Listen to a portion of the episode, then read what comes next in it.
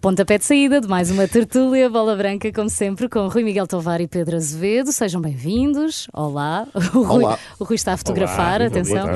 Hoje começamos. É provar, é provar. É provar, tal e qual. Hoje começamos por falar de buscas, porque o dia fica marcado por uma vasta operação de buscas ao Futebol Clube do Porto, ao Presidente Pinto da Costa e a empresários ligados ao futebol. Em causa estão movimentações suspeitas de 20 milhões de euros. Rui Miguel Tovar, por que razão está o futebol sempre sob suspeita? Pois não sei. Eh, boa tarde a todos. Boa tarde. parece Boa tarde. aquel- aquelas situações, eh, pelo menos que a mim eh, me incomodavam desde pequeno, que era aquele slogan da, do shampoo Johnson, que não fazia mal aos olhos, não é? Mas, Sim, mas fazia. E o futebol é a mesma coisa. Eh, eu adoro futebol, adoro ir aos, ide- adoro ir ver jogos ao vivo, mas eh, há esta hum, há esta fatia que é, infelizmente é bem generosa de, de calamidade eh, pública eh, constantemente eh, e eu até acho que isto até é muito pouco. Até eh, se, se de facto a justiça atuasse, muitos, eh, escolheria. muitos treinadores, muitos jogadores, muitos dirigentes eh, iriam, iriam ser suspensos, multados ou proibidos de frequentar o futebol. A verdade é que isso acontece também em todo o mundo. Eh, aconteceu agora em Portugal, não me espanta, eh, nem o. Nem... Falta fiscalização, Rui, ao futebol. Ah, claro, então, eh, não há, não há. Não é só isso, não há fiscalização e depois, eh, às vezes, as coisas inici... os processos iniciam-se, mas depois não há seguimento. Às vezes é tipo. Pois, é um eh, problema da das apo- justiça, não é? Diz, desculpa. É um problema da justiça também. Sim, também é verdade. Uh, muitas vezes é apostas combinadas. Uh, Prendem-se quatro ou cinco jogadores ou notificam-se esses jogadores, mas depois durante meses ficamos sem saber o que é que se passou. Depois não se passa nada porque entretanto já, já passou o prazo. Depois. E é muito, é muito triste ver isso. Uh, não me espanta nada, nem, nem, nem os clubes, nem os nomes uh, dos envolvidos. Uh, é só mais uma, uma. por mais uma vez o futebol está está no pântano e não devia estar. Pedro, eh, como é que olhas para este caso? Estamos a falar de suspeitas, eh, desta vez também envolvendo o universo do Futebol Clube do Porto, que já reagiu. Eh, como é que olhas para, para mais um caso eh, no futebol português? Não é só no futebol, infelizmente É não é só no futebol, também é na banca, é no mundo empresarial, é na esfera política, tem havido muitos problemas destes. E onde Eh, há muito dinheiro. onde- lá está, é o que eu ia dizer. O futebol mexe com milhões e, e por isso estas coisas estão a acontecer. Eh, é bom aqui, enfim, fazer aqui um parênteses e sublinhar que nós estamos para já a falar apenas em suspeitas. Exatamente. Estamos a falar em recolha de prova eh, no âmbito de uma investigação que está a ser feita.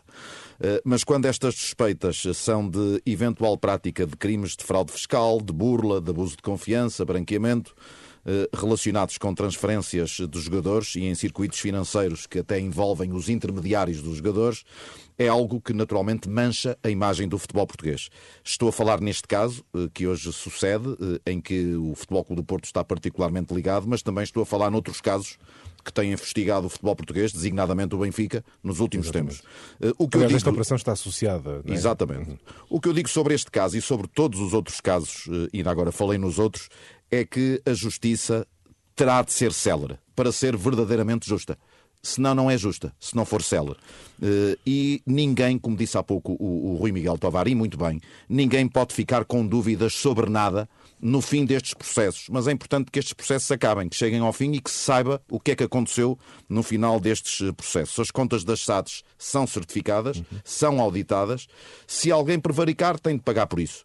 Eh, Caso contrário, eh, os processos têm de ser arquivados. Vamos esperar, vamos ver o que é que isto vai dar, mas o importante, sublinho, é que ninguém fique com dúvidas sobre nada no final deste E processo. fica mais Olha- uma vez esse apelo. Sim, sim, Daniel. E, e para ninguém ficar com dúvidas, eu acho que há aqui eh, uma entidade que era importante consultar, É? eh, que é eh, o restaurante Pitarisca em Torno, em Lousada. Porque, ao que parece, dia 18 eh, esteve lá ehm, no repasto Jorge Nuno Pinto da Costa e no dia 20 Luís Filipe Vieira. Portanto, se isto aqui não há um L de ligação, não sei o que será. Eu acho que o L de ligação é certamente a qualidade. É, é a qualidade comida, claramente. Claro sim, sim. sim, sim. Já agora, Também a especialidade desse restaurante é o cabrito. Cabrito, verdade, Ah, senhora. Olha, está. olha que o Pedro também sabe, bom diabo. Está tudo, está E eu também ligado. gosto, acho que vamos E todos para lá. E se falássemos de futebol? Vamos de lá. futebol Vamos mesmo, futebol jogado, porque esta é uma semana de Champions e é uma semana eh, decisiva para os, os clubes portugueses. Eh, o que é que podemos esperar? Vamos começar pelo Benfica. Eh, Rui Miguel Tovar, que vai jogar sem Lucas Veríssimo, João João Mário está ainda uh, em dúvida. Uh, não há aqui um, um fator de, de, pressão acrescido, digamos assim, uma vez que Jorge Jesus, no jogo em Munique, disse que poupou a equipa para este jogo em Barcelona. Portanto, está, está obrigado a ganhar, ou pelo menos a fazer um bom resultado, um empate pelo menos. Sim, ganhar é muito na história, só o Porto é que o conseguiu, portanto tem 10, acho que são 10 Em visitas. Barcelona? Em Barcelona, sim. O Porto ganhou em 72, uh, 1 a 0, gol ah, do Abel. E depois no torneio Juan Gamper em 86. Também 2-1, exatamente. Isso foi na ressaca do título europeu. Uh, e aí ganhou ao Barcelona na meia-final e na final ao Bayern, ao Bayern que foi na reedição da final. Um, é a única equipa portuguesa que ganhou lá, em, em, em No Campo. Depois disso, já lá estiveram, depois desse, desse jogo de, de 72, já lá estiveram o Vitória, o Sport Clube, o Sporting, o Benfica. Uh, curiosamente, o treinador das últimas duas visitas foi Jorge Jesus. Uh, perdeu pelo Sporting 2-0 e empatou 0-0 pelo Benfica naquele jogo da última jornada em que o Barcelona optou por, por alinhar uma equipa de sumenos importância e o Messi até foi suplente e quando entrou saiu ilusionado porque o Arthur guarda-redes caiu-lhe em cima. Uh, foi 0-0, o Benfica não passou à fase seguinte, o Barcelona estava já qualificado. Vez? Desta vez uh, antevejo um jogo muito interessante, primeiro porque o Benfica ganhou 3-0 Uh, e, ao, e ao ter ganhado 3-0 na segunda jornada, alimentou uma expectativa junto dos sócios e adeptos do Benfica e também junto dos adeptos portugueses, que era o de qualificar-se para, para as oitavas de final num grupo tão uh, imponente. Uh, depois disso apareceram, apareceu de facto o Bayern a dar, a dar conta do recado nos dois jogos e dificultou... Fazer o que a fazer, não é? A chamar a realidade. a chamar a realidade. Mas diria que o Benfica primeiro, uh, tem, uh, tem, que, tem de jogar como jogou no jogo de cá, que é com, com, com a baliza, na baliza adversária, porque o Barcelona não é neste momento uma equipa muito, muito apelativa. É verdade que jogou agora ao Xavi e, neste, e neste sentido há um contexto interessante e até único na história do futebol mundial, que é o Rinus Mikkels, que é o treinador do Barcelona mítico, o do futebol total, uh, chegou ao Barcelona, treinou Johan Cruyff. Uh, eh, 15 anos depois, Johan Cruyff uhum. era treinador do Barcelona e treinou o Guardiola. 15 anos depois, o Guardiola treinou o Xavi Sim, e agora vem o Xavi. Portanto, esta, esta, desta pescadinha rabo na boca, digamos, é muito interessante no Barcelona. Uh, não se pode pedir um mundo ao Xavi porque ele não tem jogadores uh, para isso, e, e, quando digo pedir ao mundo é ganhar a Liga dos Campeões, mas passar a Liga dos Campeões é também uma obrigação do Barcelona. Mas também é do Benfica, penso eu, porque o Benfica alimentou a tal esperança e pode ter hipótese. Pode ter hipótese. Sim, agora é preciso jogar com a mentalidade com que se jogou no jogo de cá, porque senão, uh, se entrar para defender o que, o que quer que seja, vai dar uh, barraca, digamos assim. Pedro. Então é melhor ter uma atitude uh, de, uh, de ataque eu acho, que este, eu acho que o Benfica tem que aproveitar uh, este adversário que hoje não é o Barça, é o Barcinha. Uh, há aqui um Barça, há aqui um Barça pós-Messi que se nota claramente que é uma equipa muito inferior, que está a acusar a ausência da sua estrela dos últimos anos. Uh, e acho que o Benfica pode aproveitar este momento de transição do Barcelona. Com a chegada de um novo treinador há pouquíssimos dias, ainda nem houve tempo para treinar novas ideias. Certamente o trabalho do Xavi Hernández deve ter sido um trabalho mais psicológico junto dos jogadores. Uh, e há que aproveitar tudo isto. O Benfica tem conjunturalmente uma grande oportunidade para ganhar em Barcelona, uh, até porque há o forte estímulo do resultado de 29 de setembro no Estádio da Luz, em que bateu o Barcelona justamente por 3-0. Mas passemos então agora ao Futebol Clube Porto e ao Sporting. Acreditam que o Liverpool já apurado vai facilitar a vida ao Porto? E será que o Dortmund estará ao alcance do Sporting? Rui Miguel. Ou o uh, Sporting ao alcance do Dortmund? Não, na primeira, na primeira pergunta é não. Portanto, acho que o, o Liverpool uh, é sempre.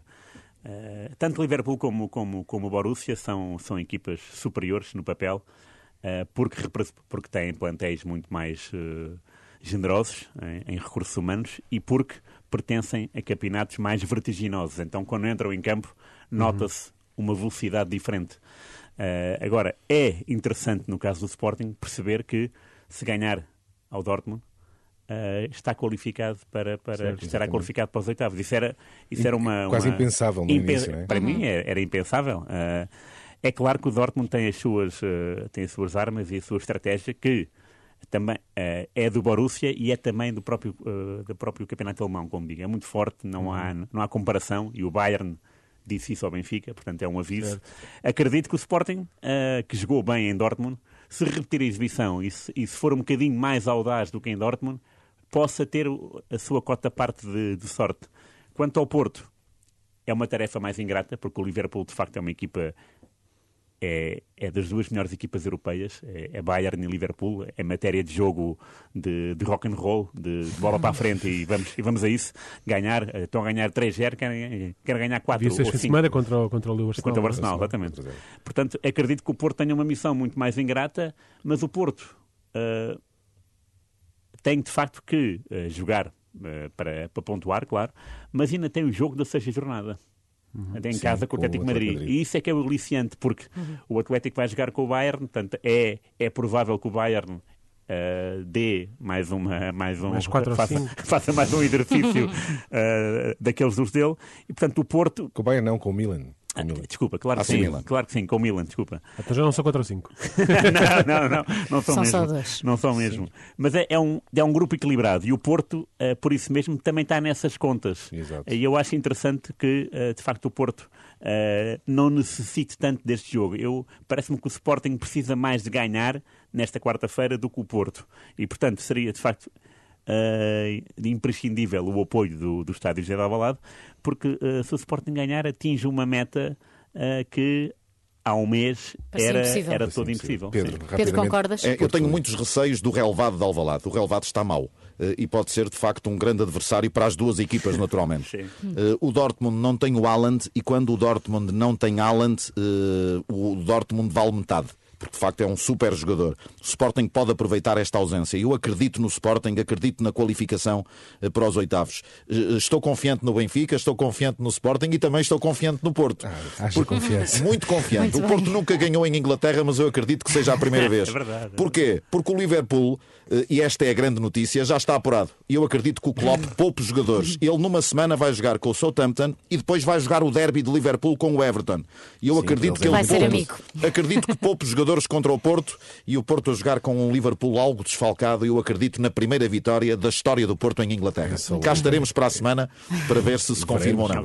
Muito rapidamente, temos ainda que falar da taça, não pelos resultados, mas só pelo episódio da marcação do penalti no Porto Feirense. Sérgio Conceição ordenou que o penalti fosse marcado pelo seu filho, Francisco Conceição, o que deixou o Taremi aborrecido. Fez bem o treinador do Porto? Rui. Miguel. Ok. É...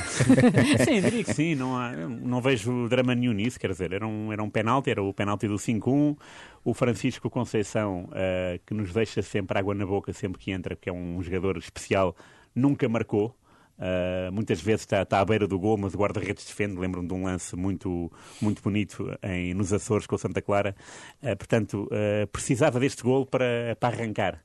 Uh, e não acho que seja um caso, aliás. Uh, o caso é quando é quando os jogadores uh, esgrimem argumentos à frente do público. Não é? Aqui foi o treinador a dar uma ordem. Acho a coisa mais normal Mas... do mundo, que é Uh, o líder diz que, que não é assim que é assado. O rei manda. mas deve ser difícil gerir esta condição de pai-treinador, Pedro. É, mas neste momento, também já não, não, não, não, boa, naquela decisão, o Francisco não pode ter esse papel de filho do treinador. Exatamente. É um jogador como todos os outros. Não marcava há 30 jogos. E o pai quis dar, o pai, neste caso, o treinador.